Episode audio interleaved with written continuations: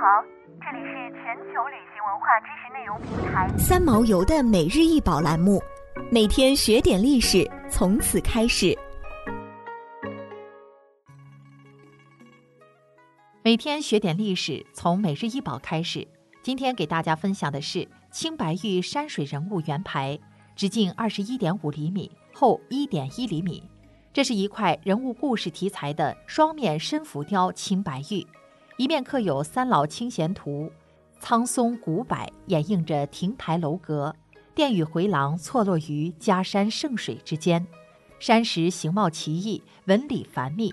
画中老者或切磋书画，或凭栏远眺，旁边三三两两的童子忙着烧茶煮酒，自有一份仙人般的悠闲。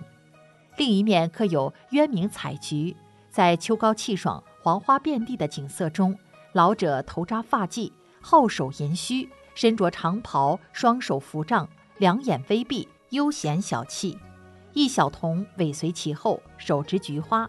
巧妙的构图和生动的刻画，将近代大诗人陶渊明“采菊东篱下，悠然见南山”的千古佳句重现眼前。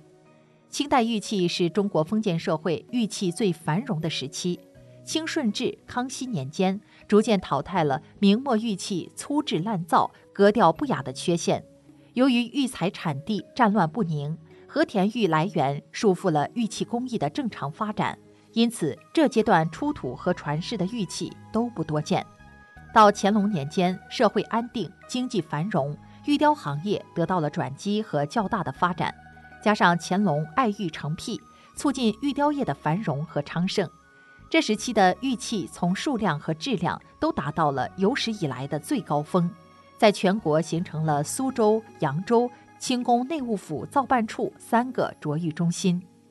圆牌画面层次分明、精细入微，其做工严谨、一丝不苟，深受清代内廷院画艺术的影响。